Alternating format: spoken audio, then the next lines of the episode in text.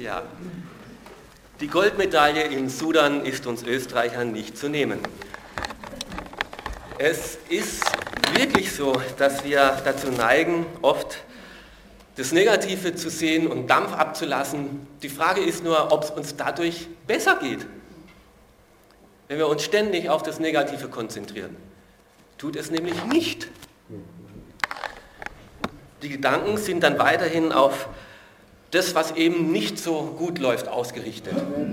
Deswegen heute die Predigt mit dem Thema Schluss mit, mit Frustig, befreit zur Freude. Schluss mit Frustig, befreit zur Freude. Wir fangen eine neue Serie an. Den Philippa-Brief wollen wir miteinander lesen in unseren Hauskreisen und jetzt eben auch im Gottesdienst miteinander. Und der Philippa-Brief ist ein Brief der Freude, wo es um die Freude geht. Das ist der Grundton, der sich von Anfang an bis zum Ende durch diesen Brief hindurchzieht. Und es handelt sich dabei nicht um eine Freude, die durch materiellen Luxus hervorgerufen wird oder durch äußere Annehmlichkeiten. Es ist auch nicht deswegen, weil Paulus, der den Brief geschrieben hat, so ein Optimist ist und einfach alles durch die rosarote äh, Brille sieht, oder eben weil die Lebensbedingungen in seinem Leben so optimal gewesen wären. Es ist nicht so eine Freude, wo es keine Sorgen gibt, sondern im Gegenteil, es ist eine Freude inmitten von schwierigen Umständen, von der Paulus hier schreibt. Mitten in schwierigen Umständen. Denn Paulus schreibt diesen Brief nicht aus dem Urlaub, sondern er beschreibt diesen Brief aus dem Gefängnis wo er inhaftiert worden ist, eben weil er von dieser Freude, von diesem Evangelium, von dieser guten Botschaft berichtet und erzählt hat. Und er wusste nicht, wie es bei ihm weitergeht. Er musste sogar mit der Todesstrafe rechnen, weil der Kaiser hat ihm das Übel genommen, dass er gesagt hat, Gott ist der Einzige und der Wahre, der Große und wir verehren keinen anderen. Er musste auch damit rechnen, dass die Gemeinde, zu der er hier schreibt, in Philippi, er wusste, dass es dort Meinungsverschiedenheiten gab und Streitereien in der Gemeinde. Er wusste auch, dass verschiedene Leute mit falschen Lehren, mit falschen Lebenskonzepten in diese Gemeinde äh, eindringen wollten. Und außerdem hat er damit gerechnet, dass Jesus Christus bald wiederkommt. Und er wusste nicht, was bis dahin noch alles zu erledigen geht. Wie kann es also sein, dass dieser Paulus in dieser Situation zur Freude aufruft, wo doch er im Gefängnis sitzt und von allen Seiten angegriffen wird? Wie kann er man sich freuen, wenn die Welt kurz vor ihrem Ende steht? Und sei es auch nur die kleine eigene persönliche Welt. Für uns im Westen ist Freude meist stark mit Wohlstand und mit Erfolg verbunden. Wir freuen uns eben, wenn der Druck nachlässt, wenn wir eben äh, die Ferien vor uns haben und jetzt sind sie vorbei. Hm. Hm. Ja. Ähm, wir erwarten, wenn wir uns freuen wollen, oft, dass sich zuerst die Probleme auflösen, dass zuerst der Druck nachlässt, damit wir dann glücklich und zufrieden werden können. Nur verschwinden auf der einen Seite die Probleme, kommen auf der anderen die anderen dazu. Das geschieht letztlich nie, dass wir ganz ohne Beschwerden, ganz ohne Druck, ganz äh, ohne Herausforderungen, Schwierigkeiten und Probleme leben könnten. Und deswegen verwundert uns die Aussage von Paulus auch etwas. Wie wurde Paulus nur so gut mit schwierigen Situationen fertig? Wie blieb er gelassen und zuversichtlich, obwohl diese Probleme da waren, die sich in seinem Leben und in dem Leben der Philippa auftürmten? Wie konnte er so ein zuversichtliches Zeugnis, so einen fröhlichen Brief schreiben? Er hat einen Weg gefunden von tiefer, echter Freude inmitten schwieriger Situationen. Und das ist Grund genug, dass wir diesen Brief mit ihm, mit euch gemeinsam lesen wollen, um nachzudenken und diese Entdeckungen zu machen, die auch Paulus gemacht hat, wie er mitten in schwierigen Situationen diese Freude ähm, eben doch wachhalten konnte. Und wer den Philipperbrief liest, und wir werden es ja miteinander tun, der kann nicht anders als angesteckt werden von dieser Freude. Denn der Christus, von dem Paulus redet, der will nicht nur in ihm die Freude zur Entfaltung bringen, sondern möchte auch uns zur Freude befreien. Daher heute das Thema Schluss mit frustig, zur Freude befreit. Wir lesen die ersten Verse aus dem Philipperbrief, dem ersten Kapitel, die Verse 3 bis 11. Jedes Mal, wenn ich im Gebet an euch denke, danke ich meinem Gott für euch alle. Ja, ich bitte ständig für euch und ich tue es mit großer Freude, weil ihr euch, seit ich an Jesus Christus glaube, für das Evangelium eingesetzt habt, vom ersten Tag an bis heute. Ich bin überzeugt, dass der, der etwas so Gutes in eurem Leben angefangen hat, dieses Werk auch weiterführen und bis zu jenem Tag äh, zum Abschluss bringen wird, an dem Jesus Christus wiederkommt. Geschwister, ich habe euch so ins Herz geschlossen, dass es mehr als selbstverständlich für mich ist, mit solcher Zuversicht an euch alle zu denken. Denn ob ich nun inhaftiert bin oder ob ich für das Evangelium eintrete und seine Wahrheit bekräftige, immer beteiligt ihr alle, äh, euch alle an meinem Auftrag, den Gott mir gegeben hat und habt damit auch Anteil an der Gnade, die er äh, mir hat widerfahren lassen. Gott weiß, wie sehr ich mich nach euch allen sehne. Es ist, er ist mein Zeuge. Er weiß auch, dass hinter dieser Sehnsucht meine tiefe Liebe zu euch steckt, eine Liebe, die Jesus Christus selbst in mir bewirkt hat.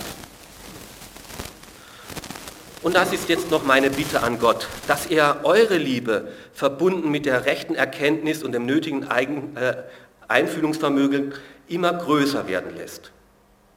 Dann werdet ihr in allem ein sicheres Urteil haben und werdet ein reines, ein untadiges Leben führen, bereit für den Tag, an dem Jesus Christus wiederkommt.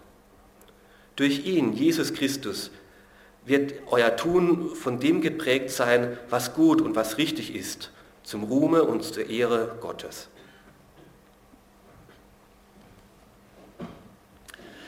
Mir sind vier Beobachtungen aufgefallen in diesem Abschnitt. Zum einen Dankbarkeit und Freude, weil Paulus trotz allem viel Gutes sehen kann. Ich habe allen Grund, dankbar zu sein, sagt er. Er dankt für diese Gemeinde in Philippi, für diese Freunde, diese Christen, die er kennen, äh, die er damals gegründet hat. Immer wenn er betet, dann denkt er mit Freude an sie, ist dankbar darüber. Und das Thema Freude ist hier gleich in den ersten Versen aufgeführt und das zieht sich durch den ganzen Brief hindurch. 14 Mal redet er von dieser Freude und Kapitel 4, Vers 1 drückt das nochmal so aus, ihr seid meine ganze Freude, die Krönung meiner Arbeit. Er war also richtig stolz wie ein Vater, der so, wenn sein Kind eine Turnübung richtig gut gemacht hat, oh, mein Kind, auf das ich stolz bin. Er denkt an das Gute, was er mit ihnen erlebt hat, dass sie sich von Anfang an für ihn auch eingesetzt haben, für die Ausbreitung des Evangeliums, dass sie hinter dem Paulus stehen und nicht nur in guten Zeiten, sondern auch jetzt, wo er inhaftiert ist, wo viele vielleicht übel auch über den Paulus reden, er ist ja selber schuld und wer weiß, ob das nur wegen dem Evangelium ist und so weiter. Sie beten für ihn, sie unterstützen ihn auch finanziell, sie setzen sich für ihn ein, einzelne Leute, den Epaphras oder Epaphroditus, einer von den beiden, äh, haben sie losgeschickt, äh, um den Paulus im Gefängnis zu ermutigen.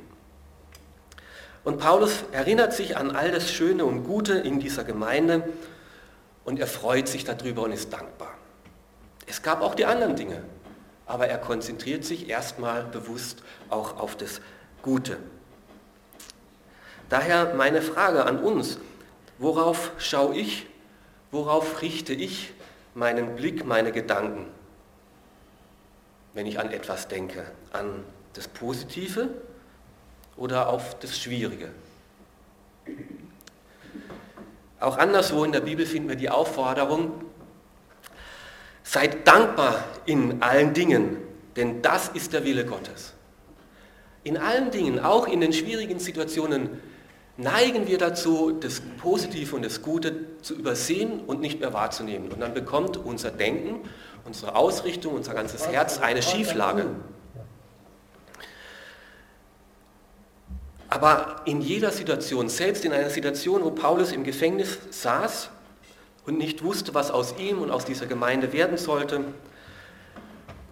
richtet er seine Gedanken bewusst auch auf das Schöne, auf das Gute, auf das Positive und war dankbar. Wie ist es, wenn du an deine Arbeit denkst? Da gibt es Dinge, worüber du dankbar sein darfst. Kaum zu glauben, Beppi, gell? im Theater. Ähm, wie ist es, wenn du an deine Ehe denkst? Manchmal muss man sich bewusst an das Schöne erinnern, was man erlebt hat, was man dennoch aus, äh, trotz den Herausforderungen hat. Was ist es, wenn du an deine Familie denkst? Was ist es, was ist es wenn du an die Gemeinde denkst? Sei dankbar in allen Dingen, denn das ist der Wille Gottes. Paulus hat es geübt und es hat ihm geholfen, Schluss mit frustig und befreit zu sein, auch für die Freude. Ein zweites, David, äh, Paulus war zuversichtlich. Ich bin davon überzeugt und ich bin voll Zuversicht, dass der, der in euch etwas Gutes angefangen hat, der wird jetzt nicht aufhören. Der wird auch das zum Schluss, zum Ende bringen. Wie sehen wir die Zukunft der Gemeinde? Sind wir eher optimistisch? Sind wir eher pessimistisch? Paulus ist da ganz zuversichtlich gewesen. Er drückt sein Vertrauen aus gegenüber den Philippern. Gott hat es angefangen und er wird es auch gut weiterbringen. Natürlich gibt es genug Fragen, die ungeklärt sind. Natürlich gibt es Bereiche, die schwierig sind. Aber es hängt ja nicht nur an uns. Gott ist ja da. Gott ist gegenwärtig. Und es liegt hauptsächlich auch an ihm und nicht nur an unserer Leistung. Und das macht Paulus zuversichtlich. Wir sind nicht allein gelassen. Gott ist da in meinem Leben, Gott ist da in dem Leben der Gemeinde, ist vielleicht im Leben der anderen, ähm, die mir Sorgen machen, auch da. Und weil Gott am Wirken ist, darum bin ich zuversichtlich. Und dieser Gott hat angefangen etwas in euch und er wird jetzt nicht einfach aufhören. Der wird dranbleiben an euch, an der Gemeinde und wird es zu einem Ende bringen. Wie war das denn in der Gemeinde in Philippi? Es war ganz offensichtlich, dass Gott es wollte, dass dort etwas angefangen hat. Paulus war nämlich irgendwo in Kleinasien unterwegs und Gottes Geist hat ihn dahin geführt, bis er nicht mehr wusste, wie weitergehen. Und dann hat ein Engel zu ihm gesagt, komm herüber nach Europa, nach Philippi, hier möchte ich dich gebrauchen. Und dann war da erstmal gar nicht viel los. Da waren nur ein paar Frauen, die, mit denen er über Jesus reden konnte, aber dann heißt es, und Gott selber tat der Lydia das Herz auf. Gott hat gewirkt an dieser Frau und diese Frau ist zum Glauben gekommen, hat ihr Haus geöffnet, wo die, die erste Gemeinde gestand, äh, entstanden ist und wo jetzt dieser Brief dann an diese Gemeinde geschrieben wird. Dann war da noch so eine Magd, die war von einem bösen Geist besessen. Und da, wo Licht in ein, eine Situation, in ein Leben oder in, in einen Ort kommt, da merkt die Finsternis, sie muss zurück, sie muss weichen. Und weil diese Frau von einem bösen Geist besessen war, hat dies da gewettert und gewettert. Und das ist der Prediger, der wirklich die frohe Botschaft, die freimachende Botschaft bringt. Und es wurde so unheimlich, dass Paulus ihr geboten hat, den bösen Geist auszufahren. Und diese Frau wurde frei, befreit zur Freude, befreit zum wirklichen Leben. Nur ihren Chefs hat es gar nicht gefallen, weil die haben viel Geld verdient mit dem Wahrsagegeist dieser Frau. Und wenn es um die Wirtschaft geht, ist immer eine heikle Sache. Ist ja auch jetzt bei den Sanktionen so ein Thema. Da geht es nicht um gut und richtig, sondern was bleibt im Geldbeutel. Und deswegen wurde dann der Paulus auch inhaftiert und gefangen genommen. Aber Gott hat diese Situation, diese ausweglose Situation, Gott und Silas sitzen im Gefängnis und auch da war es so, Paulus hätte frustig sein können, jetzt setze ich mich für dich ein und bin für dich da und befolge deinen Willen und jetzt sitze ich hier gefangen. Haben sie im Gefängnis gelobt und waren dankbar. Und Gott hat ein Erdbeben geschenkt und nicht nur die Gefängnistüren sind aufgesprungen, die Ketten sind von ihren Gelenken gesprungen und sie sind frei wieder befreit worden. Und der Gefängnisaufseher musste auf die Knie und hat gesagt, hier ist Gott am Wirken und ist zum Glauben gekommen. Und es war Gott, der dort in dieser Situation Menschen überführt, überzeugt hat und dass diese Gemeinde entstanden ist. Und dieser Gott, der dieses gute Werk angefangen hat, der wird doch jetzt nicht untätig sein, der wird doch jetzt nicht aufhören, der wird doch weiter an euch dranbleiben bis zum Tag, dass Jesus Christus wiederkommt. Das war die Zuversicht des Paulus. Und auch bei ihm ist es so. Jetzt sitzt er nicht in Philippi im Gefängnis, sondern in Rom im Gefängnis. Es ist sechs Jahre später und er weiß wieder nicht, wie es werden soll. Und er sagt aber, das ist gar nicht so schlimm, dass ich hier im Gefängnis sitze. Der Ausbreitung des, des Evangeliums schadet es nicht. Mein Lebensziel, wofür ich überzeugt bin, dass diese Liebe und Freude, die ich im eigenen Leben erfahren habe, die möchte ich weitersagen. Das kann ich hier im Gefängnis genauso gut. Da gibt es so viele Gefangenen, da gibt es Soldaten und ich bin im Gerichtssaal und da hören alle Richter zu und denen erzähle ich das. Und darüber freue ich mich. Auch in schwierigen Situationen hat er die Zuversicht, Gott kommt, hat mit mir was Gutes angefangen das habe ich mir nicht selber ausgedacht. Er ist in meinem Leben gekommen. Und er wird es auch in meinem Leben zu Ende führen. Und er wird es bei euch tun ebenso. Daher die zweite Frage. Mit wem rechnest du, wenn du an die Sorgen denkst, wenn der Frust dich überkommen will? Mit wem rechnest du? Nur mit dir?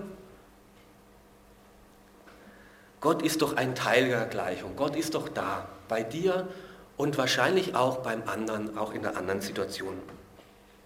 Manchmal kommt es anders, als ich mir gehofft habe. Manchmal ist es schwierig. Aber trotzdem ist Gott dennoch da und er ist am Wirken. Und das hilft, Frust zu überwinden und zur Freude befreit zu werden. Ein drittes. Paulus öffnet sein Herz er redet ganz offen auch von seinen Gefühlen, wie es ihm geht. Er, von seiner Verbundenheit, die er mit diesen Menschen dort hat, in dieser Gemeinde und wer ihm diese Verbundenheit, diese Liebe schenkt. Ich fühle mich mit euch tief verbunden, sagt er. Geschwister, ich habe so euch von Herzen lieb gewonnen. Gott weiß es, wie sehr ich mich nach euch allen sehne. Paulus schreibt hier keinen nüchternen, sachlichen, geschäftlichen Brief aus einem kalten Gemeindebüro heraus. Er schreibt hier sehr empathisch, sehr herzlich, liebevoll. Er öffnet sein Herz, öffentlich stellt er, bekennt er sich zu seinen Gefühlen, er stellt sich zu seiner Liebe und zu seiner Freude zu den Philippern und sagt es in diesem Brief. Ich finde das sehr erstaunlich. Wenn man bedenkt, wer dieser Paulus ist. Noch vor einigen Jahren war der so ein Eisklotz, so hartherzig. Der hat eine Freude gehabt, als der Stephanus seines Glaubens wegen gesteinigt worden ist. Da war sein Herz so zugemauert die reine jüdische Lehre und nichts als die Lehre. Liebe war nirgendwo in seinem Herz zu spüren, zu sehen. Regungslos hat er zugeschaut und dann hat er sich auf den Weg gemacht und nur die Lehre und nur die Wahrheit und die muss durchgesetzt werden und hat die Christen verfolgt, einer nach dem anderen äh, ins Gefängnis gesetzt. ein verhärtetes, ein kaltes, ein hartes Herz. Und jetzt ist dieses Herz aufgeweicht, sind diese Mauern aufgesprungen, sind diese Ketten und diese Schutzmauern um sein Herz aufgebrochen. Es ist weich geworden, menschlich geworden. Und er freut sich, sein Herz zu öffnen für andere. Er macht sein Herz verletzlich. Er bekennt sich mutig zu seinen Gefühlen vor anderen und drückt dies auch aus. Er freut sich, dass sich die Philipper auch während seiner Inhaftierung sich zu ihm stellen und zu ihm halten. Und gerade in schweren Zeiten, da brauchen wir die Ermutigung und den Zuspruch von anderen, den Rückhalt, nicht zu wissen, wir sind nicht allein. Nächsten Monat ist auch wieder ein Sonntag, wo wir besonders an die verfolgte Christen denken. Und das brauchen sie zu wissen, nicht nur, dass sie für uns beten, die haben mehr als genug Zeit zum Beten und tun sie vielfach, sondern sie wollen wissen, dass auch wir für sie beten und für sie einstehen. Diese Verbundenheit hat Paulus erlebt und sie hat ihn gestärkt in dieser Zeit im Gefängnis. Er hatte eine tiefe Sehnsucht nach Gemeinschaft. Gerade dann, wenn wir sie nicht haben, er saß im Gefängnis, er konnte nicht in eine Gemeinde zum Gottesdienst gehen, er konnte nicht in einen Hauskreis gehen. Gerade dann merken wir, wie wichtig diese Gemeinschaft für uns ist. Wenn Leute krank sind und länger nicht in die Gemeinde kommen können, wenn sie alt geworden sind, dass sie nicht mal außer Haus gehen können oder eben wenn sie inhaftiert sind, die merken, welch ein Geschenk diese Gemeinschaft mit anderen Christen ist. Egal, ob man dann zu zweit irgendwo im Haus zusammenkommt oder hier in einer Gemeinde zum Gottesdienst kommen darf. Es ist ein Geschenk und Grund zum Danken. Dass du dein Christsein nicht alleine leben musst, dafür kannst du Gott nicht genug danken. Gott ist mein Zeuge, sagt er, wie sehr ich mich nach euch allen sehne wie sehr mich nach euch allen verlangt. Und ich habe dann etwas weitergelesen. Das ist nicht nur eine menschliche Zuneigung, von der Paulus hier schreibt, weil einige dieser Leute in der Gemeinde waren schon sehr schwierige Personen auch. In jeder Gemeinde gibt es auch herausfordernde Persönlichkeiten. Und er schreibt hier aber, wie sehr mich nach euch allen verlangt. Das war nicht menschliche Zuneigung, nicht menschliche Sympathie, ich mag dich sowieso gerne, sondern es war der Grund dieser Freude, dieser Sehnsucht, diesem Verlangen war, weil Jesus in seinem Herzen diese Liebe hineingepflanzt hat. Diese Liebe, die Jesus mir und euch geschenkt hat, die verbindet uns, die bringt uns zusammen. Paulus hatte eine tiefe Liebe, die Christus in ihm gewirkt hat. Und diese Liebe, die Jesus in sein Herz hineingebracht, die hat von innen heraus diese Mauern seines kalten Herzens durchbrochen. Und die hat in ihm den Mut geweckt, sein Herz zu öffnen, verletzlich zu werden, zu seinen Gefühlen zu stehen, zu sagen, ich habe euch herzlich lieb. Ich freue mich über euch Christen in Philippi weiß, wie heute ich hier bin. Wie geht es dir, wenn du an die Gemeinde denkst, wenn du an die Glaubensgeschwister denkst? Und was ist Grundlage deines Empfindens? Wenn wir an oh. manches Verhalten denken, dann wird es manchmal auch schwierig. Aber wenn wir es wie Paulus machen und sagen, Jesus, schenke du in mir die Liebe zum anderen. Schaffe du in mir diese Liebe, die ich brauche. Dann entsteht eine Verbundenheit, die wir mit nichts vergleichen können. Ich staune immer wieder, wenn, wenn, oh. wenn Menschen sich begegnen oder, oder was, was, was Gott oh. verändert, wenn in, in zwei Menschen die Liebe Jesu Einzug nimmt. Zwei Menschen wenn in dem einen Jesus Raum gewinnt und im anderen Jesus Raum gewinnt, was da an Veränderungen geschehen kann, das ist unglaublich. Wo hoffnungslose, verhärtete Fronten waren, kann wieder Verbundenheit entstehen, Zuneigung und wirkliche Liebe. Und es kann sogar über Familiengrenzen hinausgehen, dass eine Verbundenheit zu jemandem, der Jesus auch liebt und ihm auch dient und nachfolgt, tiefer wird und, und tragender ist wie manche Familienbande. Also wir haben das schon oft erlebt, dass wir bei Leuten zu Gast waren, bei Leuten übernachtet haben, die ich vorher nicht gekannt habe. Allein das Wissen, er liebt Jesus und wir lieben Jesus. Wir haben unser Haus zwei Wochen jemandem zur Verfügung gestellt, dann habe ich vorher nie gesehen. Aber ich wusste, er geht in eine Gemeinde, ich gehe in eine Gemeinde. Und es wird sicher gut gehen. Und es ging gut und es war schön. Vielleicht müssen wir, wie Paulus, auch immer wieder neu um diese Liebe ringen. Herr, schenk du mir die Liebe zu meinen Geschwistern, die tiefer ist als Sympathie. Und schaffe du in uns diese echte Verbundenheit und dieses geöffnete Herz, das auch mutig ist, sich zum anderen zu bekennen, zum anderen zu stellen. Ja. Und das macht auch Paulus hier. Er betet, darum bete ich, dass eure Liebe immer noch reicher wird. Schluss mit frustig. Es gibt genug Sachen, wo es eine Schieflage gibt. Es gibt genug Sachen, die noch nicht in Ordnung sind. Und was macht Paulus daraus? Er bittet Gott darum, dass er in diese Situation hineingreift. Weil noch viel vor uns liegt, deswegen kommt Paulus zu Gott und bittet ihn darum. Er, ihm schüttet er sein Herz, seine Wünsche aus, ihm sagt er seine Hoffnungen.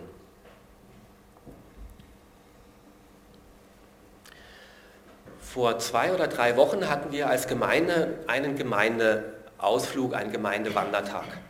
Ein guter Teil von uns war dabei, andere nicht. Wir waren da in einem Wald und da war auch ein Förster dabei und er hat einen Teil von uns etwas erklärt von dem, wie Bäume funktionieren. Und er sagt, Bäume wachsen immer.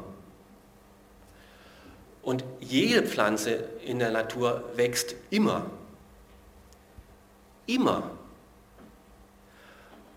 Auch wenn sie vermeintlich ausgewachsen ist, es kommt immer Rinde oder Holz dazu, es kommt immer außen etwas dazu, es kommt immer oben etwas dazu. Kommt nichts dazu, wächst es nicht mehr, ist sie tot, ist der Baum tot. Es gibt nichts dazwischen. Entweder wächst man oder man ist tot. Und das ist ein Schöpfungsgesetz, hat er gesagt ein Schöpfungsgesetz. Entweder wächst man oder man ist tot. Es gibt kein, ich setze mal mein Leben für zwei Monate aus und dann füge ich es einfach mal wieder dort weiter. Und er sagt, es ist auch ein geistliches Gesetz. Entweder wachsen wir im Glauben oder unser Glaube ist tot. Da gibt es keinen Stillstand. Entweder wachsen wir oder wir sind tot. Und wenn wir wachsen sollen im Glauben, woran erkenne ich das? Woran sollen, wie sollen wir denn wachsen im Glauben? Wie zeigt sich, dass wir im Glauben wachsen? Paulus sagt es hier, indem ihr in der Liebe wachst. Ihr müsst in der Liebe wachsen. Gott ist Liebe, die reine Liebe. Und er möchte, dass jedem seiner Kinder Tag für Tag, Monat für Monat, Jahr für Jahr in der Liebe zunimmt und wächst. Und nur dann sind wir lebendige Christen, wenn wir in der Liebe wachsen. Seitdem du zum Glauben gekommen bist, seitdem du Jesus Christus kennengelernt hast, bist du inzwischen ein liebevollerer Mensch geworden, ein sozialverträglicherer Mensch, ein umgänglicher Mensch.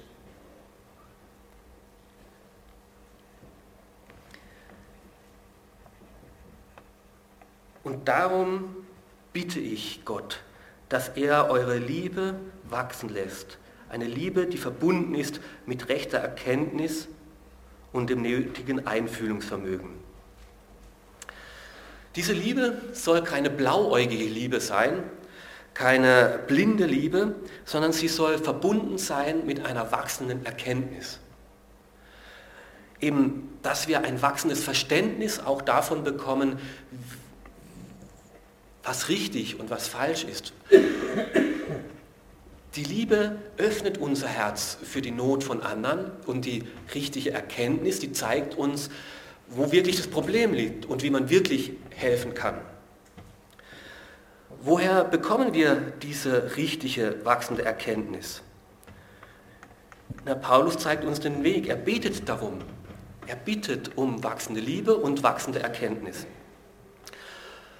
Und diese wachsende Erkenntnis, das muss Gott uns zeigen, muss Gott uns offenbaren. Deswegen hat er dann eben auch die Briefe sammeln lassen, damit wir sie lesen können und wir sie jetzt in der Bibel als Offenbarung Gottes haben, indem wir dort lesen und verwurzeln, sie studieren. Und das mit einer Offenheit für Gottes Geist. Herr, lehre und leite mich durch deinen Geist. Gib mir wachsende Weisheit und Erkenntnis. Diese Verbundenheit von Gottes Wort und Gottes Geist, wenn wir darin weiterkommen, dann wird unser Denken mehr und mehr geprägt und wir können auch in neuen Situationen, auch in Situationen, die in der Bibel direkt nichts beschrieben werden, wie gehe ich jetzt richtig mit den neuen Medien um oder so, bekommen wir ein Gefühl für das Empfinden Gottes und können weise Entscheidungen fällen. Es gibt viele Strömungen, viele Ideologien und wir wissen nicht, was ist jetzt wahr, was ist richtig, was ist hilfreich, was ist falsch, wie sollen wir denn leben? Und Paulus sagt hier, ich möchte euch nicht vorschreiben bei allen 101 Dinge, was ihr tun sollt. Ihr sollt in der Liebe und in der Erkenntnis wachsen. Und dann könnt ihr weise Entscheidungen fällen. Wenn ihr selber spürt und wisst, wie Gott tickt und euch von Heiligen Geist leiten lasst, dann habt ihr ein gutes, sicheres Urteilsvermögen. Und dann könnt ihr in jeder Situation selbst entscheiden. Und darum bete ich, dass die Liebe und die Erkenntnis in eurem Leben wächst.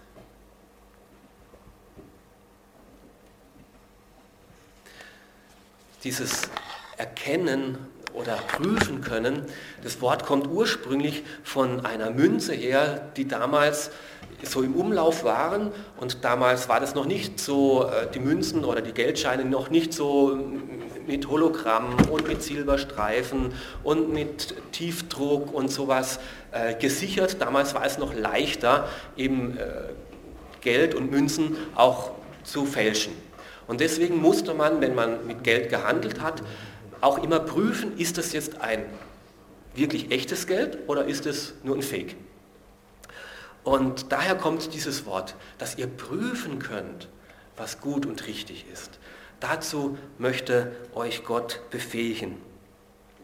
Und das Ziel dazu, wenn ihr Liebe und Erkenntnis habt, indem ihr prüfen könnt und wisst, was wahr und richtig ist, soll sein, dass ihr dieses Wahre und Richtige auch wählt und danach lebt.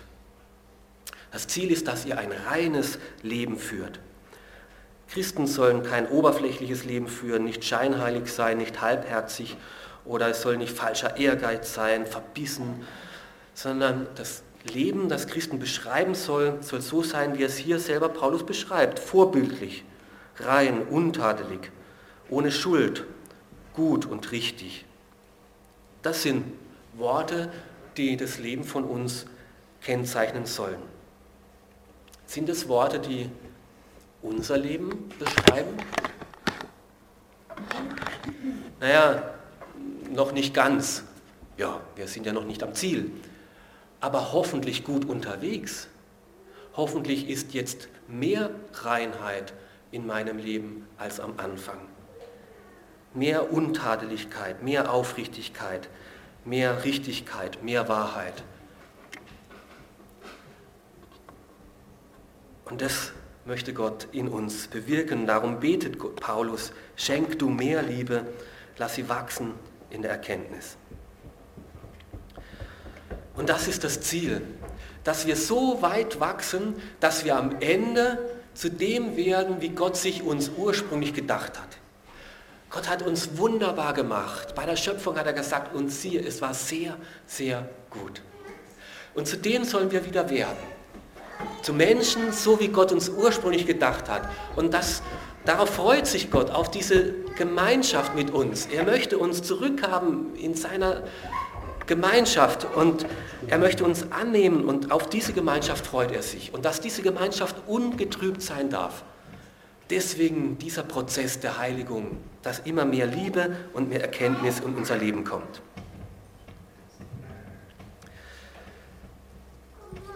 Das sind die Hoffnungen und Wünsche, um die, Gott, äh, die Paulus betet. Zum Schluss. Ich weiß nicht, in welcher Situation Sie, in welcher Situation du heute hier bist oder was sich genau in deinem Leben alles so abspielt. Aber ich weiß, dass du dich entscheiden kannst, ob du diese Woche im Frust oder in der Freude verleben möchtest. Und Jesus Christus möchte dir helfen, diese Entscheidung zu treffen. Er möchte dir helfen, befreit zur Freude zu leben.